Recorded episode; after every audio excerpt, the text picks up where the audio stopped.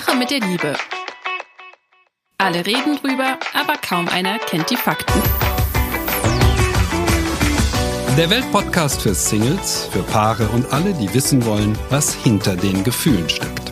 Mit den Single- und Paarberatern Anna Peinelt und Christian Thiel. Herzlich willkommen zu unserem neuen Podcast. Ich bin Anna. Und ich bin Christian. Für uns beide geht es als Paar und als Singleberater jeden Tag um die Sache mit der Liebe. Ganz genau. Mit diesem Podcast wollen wir über die Liebe aufklären. Deshalb räumen wir alle zwei Wochen für euch mit weit verbreiteten Liebesmythen auf und liefern euch die wissenschaftlichen Fakten. Dabei hilft uns auch all das, was wir in unserer Beratung so erleben. Und das Besondere an uns ist, wir sind nicht nur ein Mann und eine Frau, sondern auch alterstechnisch ziemlich weit auseinander. Okay, also ich bin 59, das ist jetzt schon ein ziemlich gesetztes Alter, aber ich sage, für einen Paarberater ist das optimal, hat jede Menge Berufserfahrung und ähm, hat also, ich sage das immer so salopp, schon die mindestens 200. Ehekrise erlebt.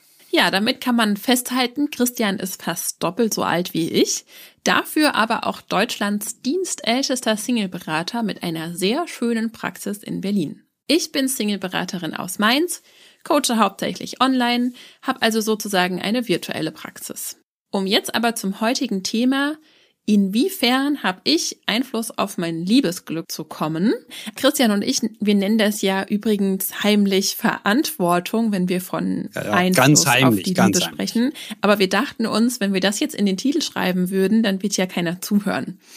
Ganz zu Beginn, Christian, erzähl vielleicht unseren Zuhörerinnen und Zuhörern doch mal, warum wir uns aber trotzdem für die erste Folge dann ausgerechnet dieses Thema ausgesucht haben. Wir glauben so oft, dass mit der Liebe sei reines Schicksal, ja, da seien irgendwelche höheren Mächte am Werke und die machen das alles und äh, machen das mit uns und wir selber können gar nichts beitragen.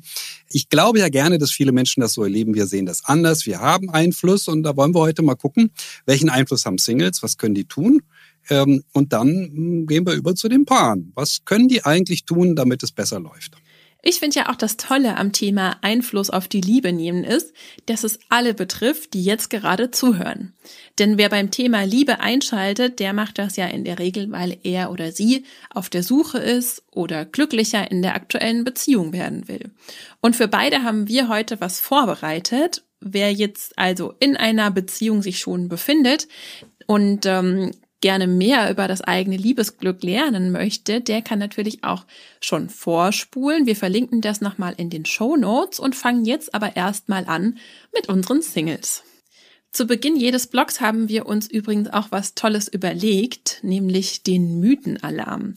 Wir möchten gängigen Mythen auf den Grund gehen, sie ansprechen und vor allem dann auch damit aufräumen, weil sie sich leider, wie wir finden, immer noch viel zu hartnäckig halten. Und das Fatale an diesen Mythen ist, dass sie bei denen, die sie glauben, zu gravierenden Verhaltensfehlern im Umgang mit der Liebe führen können, was wir ja auch tagtäglich bei unseren Klienten mitbekommen. Christian hat darüber sogar ein ganzes Buch geschrieben. Hm, ich habe sogar mitgebracht, es liegt hier.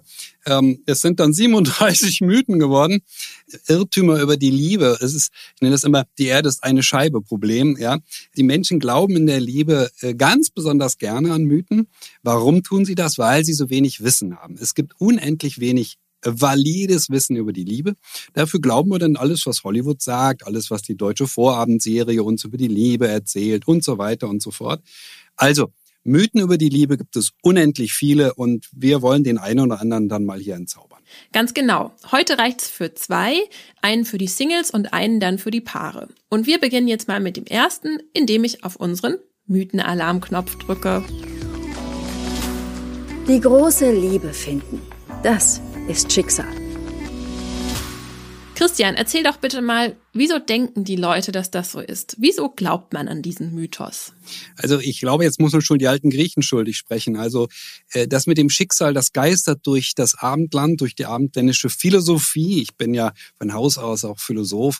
Das geistert durch unsere Kultur unentwegt, als wenn das völlig normal wäre. Also eines Tages schießt er aus dem Erdboden empor und steht vor mir und dann, dann habe ich ihn gefunden. Ich sage dann immer so salopp dazu, okay, kann ja sein, aber dann ist es ja im Zweifel Zweifelsfall der Postbote oder der Paketbote. Bei den allermeisten Menschen, wenn sie denn jünger sind, klappt das durchaus mit dem, ich habe ihn irgendwo spontan oder sie irgendwo spontan kennengelernt. Aber eben nur etwa bis zum 30. Lebensjahr und danach ist Schluss. Warum? Weil wir danach das werden, was die Soziologen sozial immobil nennen. Wir haben eine gute Arbeit, wir haben gute Freunde und wir haben wenig Zeit und jetzt sehen wir nur noch unsere besten Freunde und mal eben auf eine Fete nach Hamburg, wo wir 30 Singles kennenlernen könnten, ist nicht mehr. Dazu kommt, dass ja in dem Alter dann auch die allermeisten gebunden sind. Wir lernen auch nicht mehr mal so eben jede Menge Singles kennen, weil es die nicht mehr gibt. So, das muss einem klar sein, wenn man ein bisschen älter wird, also über diese magische Grenze 30 hinwegkommt. Nein, wenn ich nichts tue zum Kennenlernen, dann ist es sehr unwahrscheinlich, dass ich überhaupt noch jemanden finde. Wir müssen also suchen. Früher musste man auch suchen. Was haben meine Eltern gemacht? Die sind tanzen gegangen. Nicht zum Tanzen gehen, sondern um jemanden kennenzulernen. Ja, das ist ja so das, womit sich einfach so viele Leute schwer tun, an sich und seiner Partnersuche zu arbeiten. Das können die meisten Menschen, die uns in der Praxis begegnen, erstmal gar nicht mit Liebe in Verbindung bringen. Unromantisch sagen die dazu. Ja, das sei schrecklich unromantisch. Ja. Du hm. bezeichnest das ja auch gerne als diesen Dornröschen-Mythos, also sich finden zu lassen, bis der Prinz kommt und einen wach küsst. Und wenn ich meine Singles frage, wie sie sich das so vorstellen, den passenden Partner zu finden, dann kommt oft die Antwort, ja, im Supermarkt angesprochen werden oder ansprechen, das wäre so ganz schön. Also das ist jetzt ähm, sozusagen der moderne Dornröschen-Mythos. Und das finde ich ganz spannend. Ähm, und zwar nicht, weil es jetzt der Supermarkt ist, aber zu erwarten, dass der Mann oder die Frau auf einmal neben einem im Supermarkt an der Käsetheke steht und ähm, sich mit diesem Gedanken auch anzufreunden und dann damit auf das Schicksal zu vertrauen, das ist eben wie sich aufs Lotto spielen als einzige Einkommensquelle zu verlassen. Da kennt ja jeder die ähm, Gewinnchancen aus der Werbung. Es ist möglich, aber nicht einfach und in den meisten Fällen hält so eine Zufallsliebe auch nicht. Wie siehst du das? ich sage mal, die beiden größten Probleme, die das nach sich zieht. Das erste Problem heißt Mangel. Man hat dann einen unheimlichen Mangel. Man lernt kaum jemanden kennen, dann empfindet man das auch und denkt, oh, irgendwas stimmt nicht mit mir, ja, weil ich keinen mehr kennenlerne. Und dieser Mangel an Auswahl hat einen zweiten großen Nachteil. Der zweite große Nachteil heißt, ich nehme jeden, ja, oder ich nehme jede. Und ist ja logisch. Ne? Jeder, der auch nur halbwegs passend erscheint, wird dann zum nächsten groß, zur nächsten großen Liebe erklärt. Und dann kommt es zu so einer Serie von ja, anderthalb bis zwei Jahresbeziehungen. Das ist das, was mhm. ich am mhm. häufigsten sehe als Singleberater. Ich frage die Frau, die kommt, ist 39, na, wie lang sind denn ihre Beziehungen normalerweise? Und dann sagt sie, na ja, so hm, anderthalb Jahre. Ne? Mhm. Anderthalb Jahre heißt, ein Jahr dauert das Kennenlernen, ein halbes Jahr das Auseinandergehen. Es wird nie eine stabile Partnerschaft. Dann sage ich noch, na ja, hm, eigentlich gar keine Beziehung. Was, keine Beziehung? Nein, sage ich, es ist ein Beziehungsversuch. Das nennt man Beziehungsversuch. Er ist gescheitert. Von Beziehung sprechen die Soziologen erst ab etwa vier Jahre. Wenn wir vier Jahre zusammen sind, dann kann man sich sicher sein, jetzt ist eine innere Bindung entstanden. Also diese beiden Probleme sehe ich. Also den Mangel an Auswahl und dann eben die Folge, wir sind viel zu wenig wählerisch und nehmen dann jeden und dann haben wir diese Serie, diese lange Serie, ja, an Männern oder Frauen, die eben kommen und gehen und kommen und gehen. Mhm. Schrecklich. Also mhm. fühlt sich immer schrecklicher an, je älter wir werden. Also wenn wir so auf die 40 zugehen, dann wird das immer unangenehmer und zerrt an unseren Nerven und dann sagen die, oh nee, und das will ich doch nicht mehr. Ich sage, ja, dann müssen sie ihre Ansprüche hochschrauben. Und das wollen die nicht. Das Problem ist ja auch, dass viele sich schwer tun, sich dann Hilfe zu suchen. Entweder in Form einer professionellen Beratung bei uns oder einfach auch nur ein Buch zu lesen, das einen, ja, einfach auch das ganze Wissen, was man über die Liebe haben sollte, da weiterbringt. Und ich hatte neulich sogar mal eine Klientin vor mir sitzen, die hatte richtig zu kämpfen, auch mit der Tatsache, dass sie überhaupt vor mir sitzt und hat das Ganze auch ja mit Prostitution verglichen. Das ist ein hartes Wort. Das bringt ähm, das auch so richtig auf den Punkt, wie schwer das für die Leute ist, das eigene Liebesglück in die Hand zu nehmen, die Sache mit der Liebe anzugehen und eben nicht auf das Schicksal, auf den Zufall zu vertrauen. Tatsächlich habe ich aber auch noch niemanden erlebt, der sein Glück nicht gefunden hat, wenn er es bewusst angegangen ist. Was diesen Mythos auch noch bestärkt ist die Tatsache, dass eine Studie einer bekannten Suchbörse im letzten Jahr gezeigt hat, dass 67 Prozent aller Singles auch tatsächlich an die Liebe auf den ersten Blick glauben. Äh, aber mehr die Männer, ja?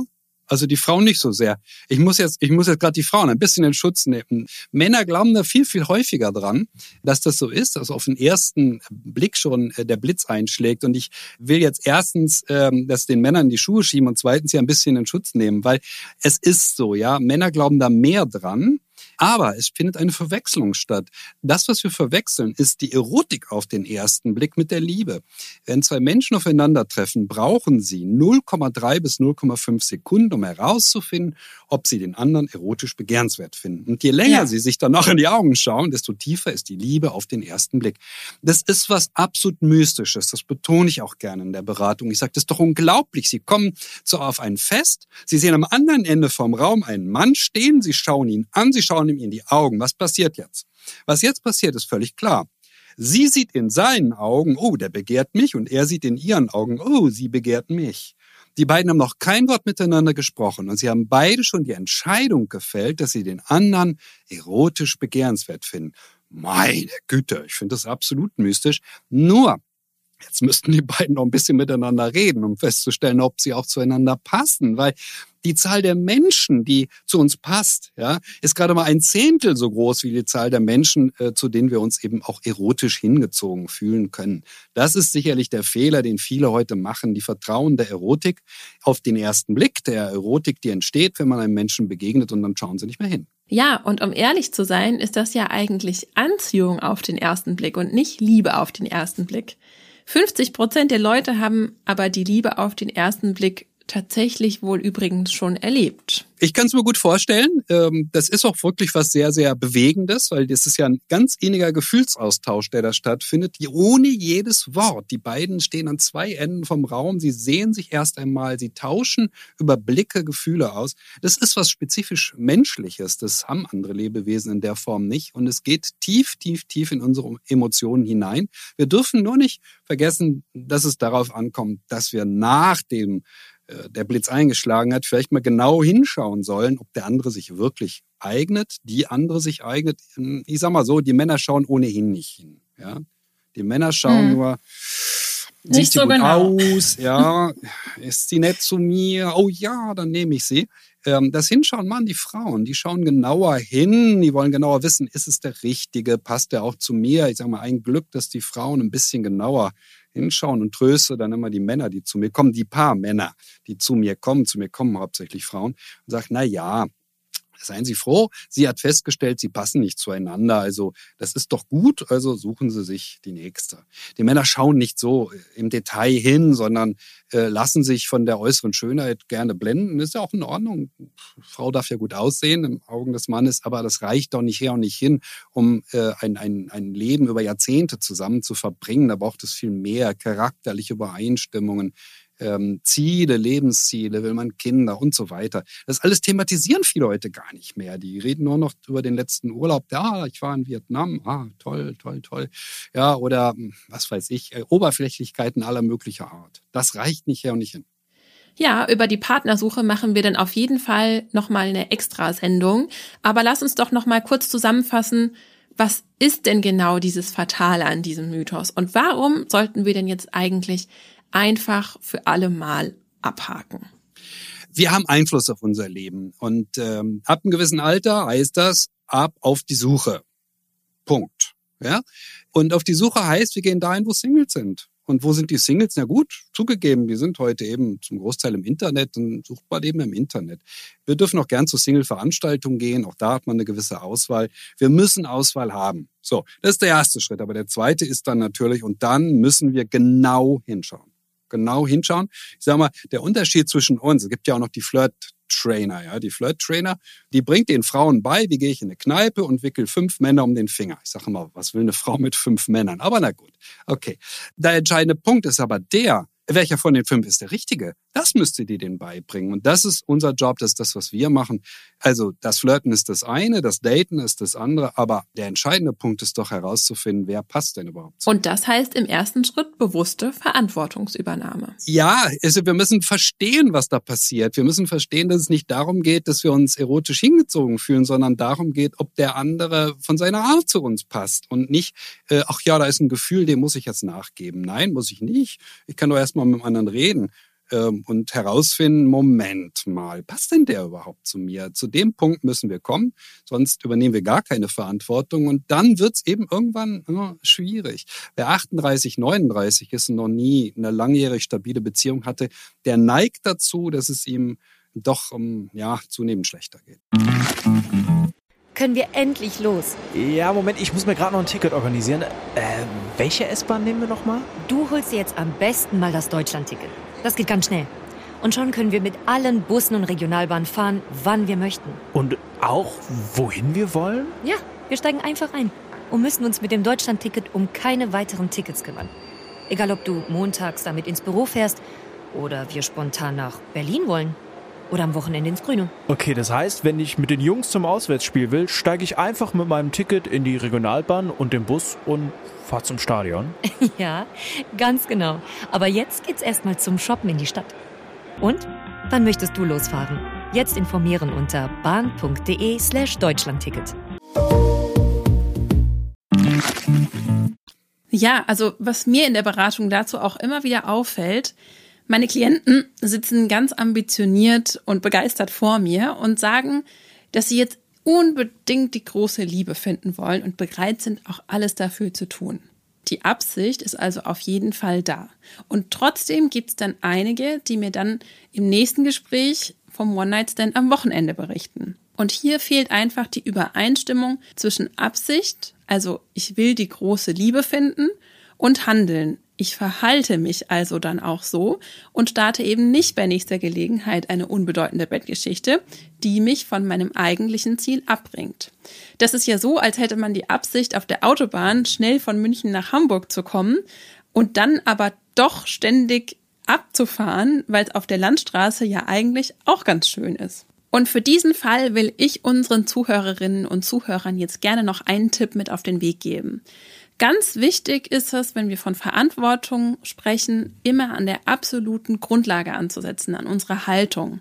Unsere Haltung bestimmt sowohl unsere Absicht als auch unser Verhalten. Und wenn das nicht übereinstimmt, dann kann das mit der Partnersuche auch nichts werden.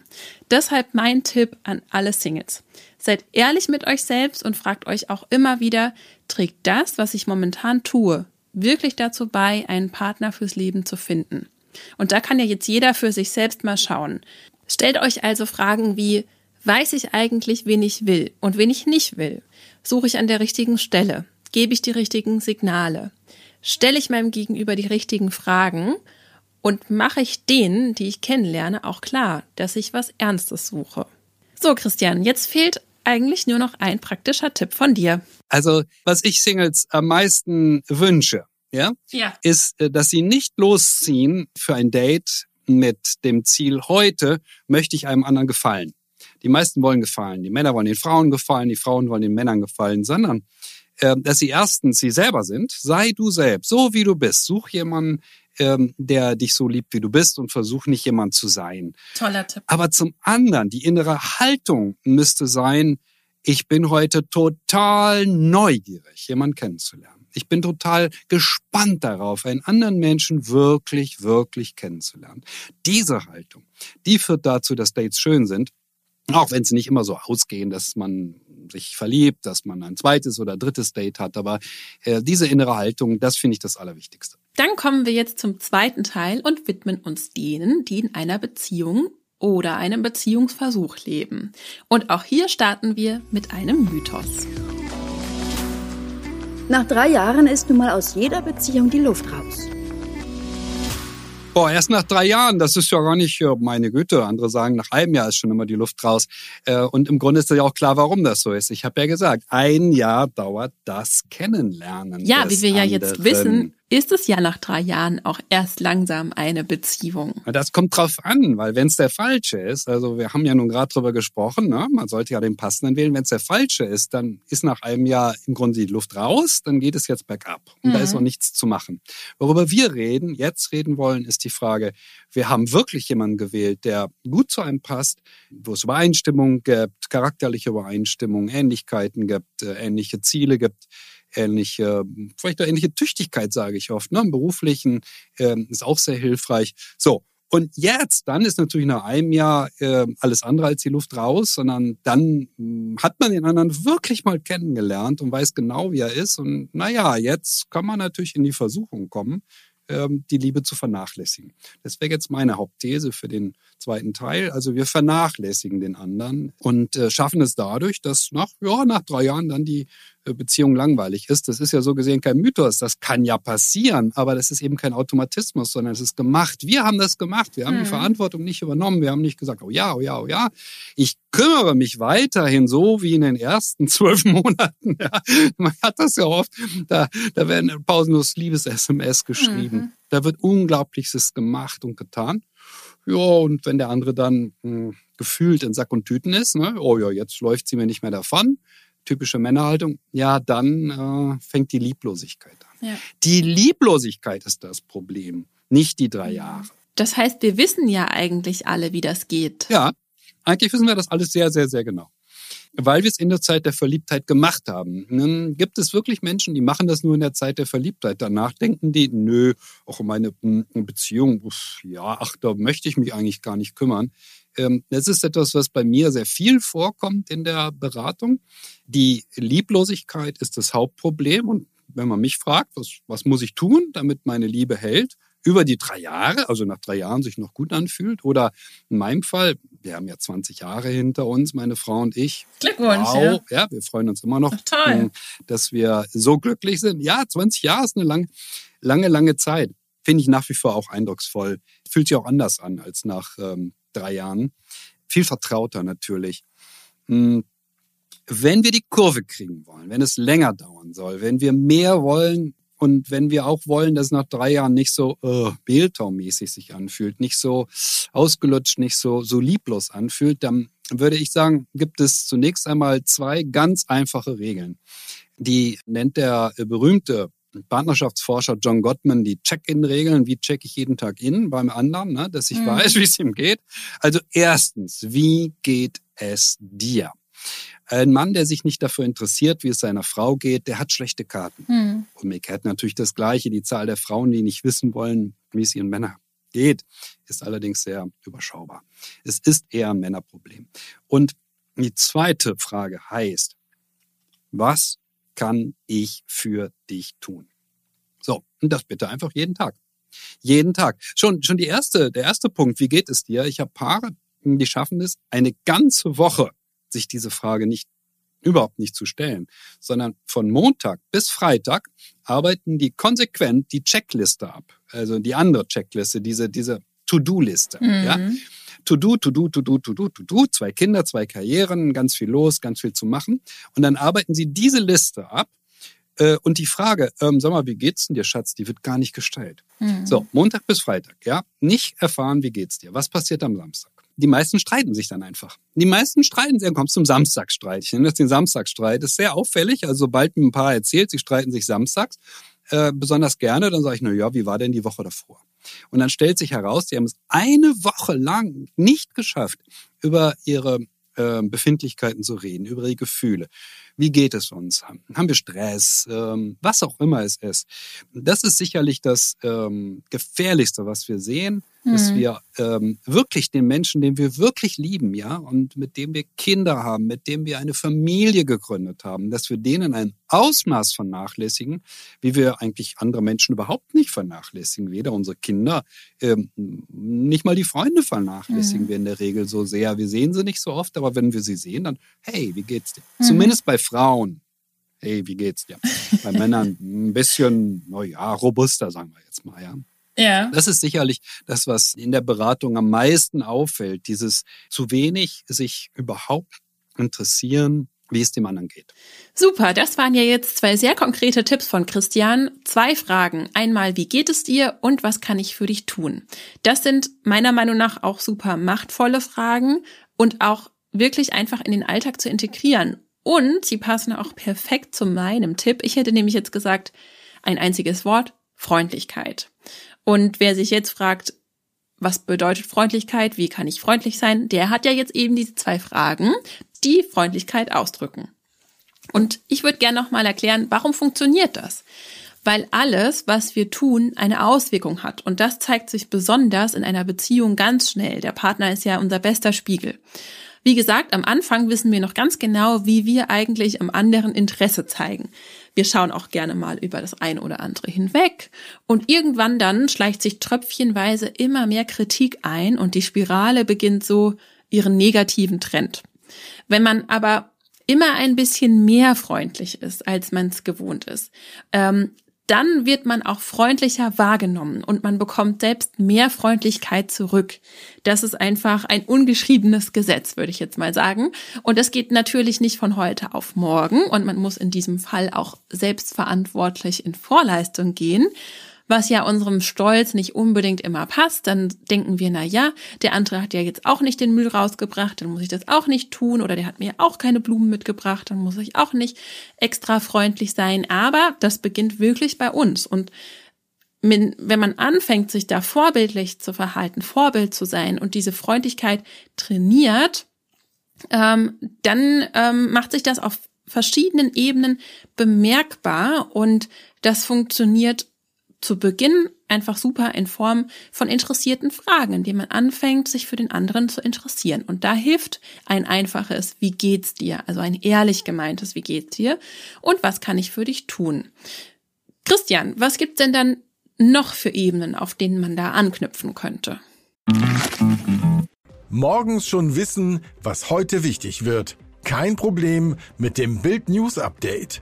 Ob Wirtschaft, Politik, News, Show, Sport oder Promis, damit bleibt ihr immer auf dem Laufenden. Viermal täglich neu auf Spotify, Apple Podcast, Amazon Music, Google und überall, wo es Podcasts gibt. Nun haben wir ja das Thema mit den ne, drei Jahren. Ne, wird dann nicht jede Beziehung langweilig. Ähm, ich führe jetzt noch mal ein bisschen die Wissenschaft ein. Ich habe den John Gottman äh, schon mal äh, zitiert. Er ist nun mal der berühmteste Forscher, Partnerschaftsforscher der Welt, der seit, der seit Jahrzehnten geforscht hat über Liebe. Und ähm, jetzt muss man noch dazu sagen zum, zum Stand der Forschung. Es ist ja so, es hat nie Forschung über die Liebe gegeben. Wir haben im 19. Jahrhundert eine riesige Welle von Forschung in der Chemie. Wir haben dann zu Beginn des 20. Jahrhunderts die Physik. Wir haben in vielen Bereichen unglaublichste Erkenntnisse angesammelt, aber nicht in der Liebe. Es gab keine Forschung zu Liebe. Die erste relevante Forschung zu Liebe, die überhaupt entsteht, entsteht in den 70er Jahren. Warum in den 70er Jahren? Weil in den 70er Jahren in den USA wie auch in Deutschland Scheidungsgesetze erlassen wurden und die Liebe ein Kind der Freiheit wurde. Zu der Zeit beginnt die Forschung zu Liebe und die ersten relevanten Forschungsergebnisse haben wir etwa im Jahr 1995. Das ist 25 hm. Jahre her. Das ist gar nahezu nichts. Ich kenne einzelne Forschungen, die sind gerade erst mal zehn Jahre alt. So, die wirklich relevant sind und tolle Ergebnisse erbracht haben. Also, äh, ich nenne äh, das Jahrhundert, in dem wir leben, dann auch gerne das Jahrhundert der Liebe. Wir werden sehen, dass wir in diesem Jahrhundert lernen, äh, wie Liebe ist, wie Liebe funktioniert und dass wir nicht mehr auf die Mythen vertrauen. Und eines der wichtigsten Ergebnisse der Forschung von John Gottman lautet, nach drei Jahren ist eine Partnerschaft glücklich und stabil, wenn die Zahl der positiven Erlebnisse mit dem anderen fünfmal so groß ist wie die der negativen. Eins zu fünf. Punkt. So, das ist schon alles. Das ist reine Mathematik. Gottman ist Mathematiker im Grunde. Er berechnet das. Was zählt äh, nun auf die Plusseite? Ja, wir haben die Minusseite. Ich habe hier das vor mir liegen. Da ist so ein Kästchen, oh, ein Kästchen und ein Minus und die Plusseite. Fünf Kästchen mit fünfmal Plus drin. Wenn wir verliebt sind, haben wir wie viel mal Plus? Anna, wie viel war es bei dir? Eine Million. Eine Million, sagt Anna, ist ja klasse, ja. Ich hätte mir jetzt bei mir und meiner Frau gesagt 15 bis 20, aber eine Million toppt ja jetzt alles.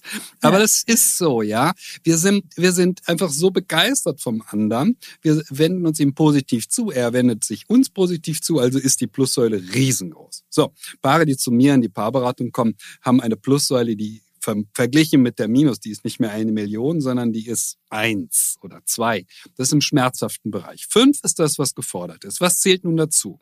Also, es zählt dazu jedes gute Wort, das wir für den anderen haben. Ja, keine Kritik. Kritik ist ja links beim mhm. Minus, ja, sondern jedes gute Wort. Hm, am Ende eines Tages kommt es darauf an, dass ein Paar sich nach einem anstrengenden Tag bestätigt, wie gut sie es geschafft haben. Und nicht, äh, da war das und da war jenes. Ja, da war das und jenes. Aber wie gut mhm. haben wir es hinbekommen? Und was auch zählt, ist, dass ein Paar am Ende eines anstrengenden Tages sich gerne mhm. aneinander kuschelt. Ich habe jetzt nicht, noch nicht vom Sex geredet, der darf auch stattfinden, aber sich gerne aneinander kuschelt.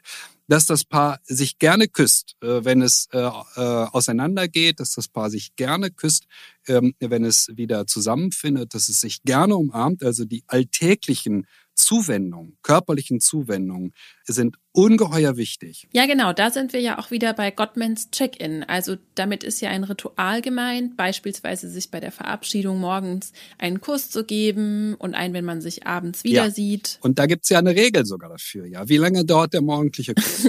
ja, also ich weiß es natürlich. Das ist der berühmte Six-Second-Kiss. Have you had your, was sagt er? Ich glaube Six-Second-Kiss. Genau. Ja, also der Sechs-Sekunden-Kuss. Ja, weil ein Küsschen und ein Sechs-Sekunden-Kuss äh, das mhm. trennt Welten. Und äh, wir haben ja gesagt, dass was Paare es schwer macht, ist die Lieblosigkeit, die einzieht. Und äh, das Küsschen ist die Lieblosigkeit schon. Ähm, das findet erst noch auf dem Mund statt, später dann auf die Wange und dann irgendwann gar nicht mehr. Aber der Sechs-Sekunden-Kuss, das ist natürlich wirklich was völlig anderes. Und ähm, zum Sechs-Sekunden-Kurs passt der zweite Hinweis beim Umarmen. Wie lange sollte man sich umarmen? Ja, sieben Sekunden. Und das sollten Sie siebenmal am Tag machen. Sieben mal sieben sind 49, 49 Sekunden. Ich kenne kein Paar, das das je geschafft hat, sich siebenmal am Tag sieben Sekunden zu umarmen. Es ist auch nur ein Ziel, aber kein Paar kann behaupten, es liegt an der Zeit. Die Zeit mhm. kann man mhm. sich nehmen. Es geht um die Verbundenheit, das Verbundenheitsgefühl ja. zu stärken. Wenn wir das tun, dann sind wir nach drei Jahren noch ziemlich glücklich. Und Jetzt müssen wir doch den Bogen zum Sex noch finden. Und der Sex ist gut. Das ist der Punkt. Ja, es gibt ja immer die Theorie, der Sex würde automatisch Mensch, Christian, das machen wir doch in der nächsten Folge. Ach, nächste Woche. Nein, in 14 Tagen. So war's doch. Also, ähm, beim nächsten Mal, ja, ist äh, so verabredet, äh, wird es darum gehen. Ähm, ja, ich wollte es nur schon mal betonen, weil viele sagen, dass es automatisch wäre. Nein, wir müssen wirklich uns für den anderen interessieren und wir müssen auch wirklich uns noch die Nähe des anderen wünschen, auch eben beim Begrüßen, Verabschieden, ihn umarmen. Das ist eben, ja, alles die Plussäule. Dann ist die Sexualität auch gut. Ja, ich würde sagen, da haben wir richtig tolle Tipps und auch schon viel mehr, als wir es uns eigentlich vorgenommen haben. Und damit können wir jetzt auch zum Schluss kommen. Wir wünschen unseren Zuhörerinnen und Zuhörern einfach viel Erfolg für ihr Liebesglück und dass sie die Sache mit der Liebe jetzt auch aktiv in die Hand nehmen. Sieben mal sieben Sekunden, würde ich sagen. Das wäre der Tipp für die nächsten 14 Tage. Sieben mal sieben Sekunden umarmen. Sollten alle mal probieren und gucken, ob das wirklich hilft. Und ja, da sind wir doch gespannt auf die Erfolgsmeldungen, oder? Wenn das sieben mal sieben seine Wirkung zeigt, da freuen wir uns immer auf, ja, positives, äh, positive Rückmeldungen und wir freuen uns natürlich auch über Feedback jeder Art. Und ähm, was wir gerne ab der nächsten Folge einführen wollen, ist die Beantwortung einer Zuhörerfrage. Alles, was euch zur Sache mit der Liebe einfällt, das wollen wir gerne hören und beantworten und damit euch helfen, aktiv zu werden und die Liebe in die Hand zu nehmen. Sendet eure Fragen dazu gerne an liebe.welt.de. Den Kontakt dazu findet ihr auch nochmal in den Show Notes und in unserer nächsten Folge geht's dann um das Thema Sex. Denn wir behaupten dann, kein Sex ist auch keine Lösung. Ausrufezeichen, Fragezeichen. Und wir freuen uns auf die nächste Folge und sagen bis dahin, Tschüss, macht's gut.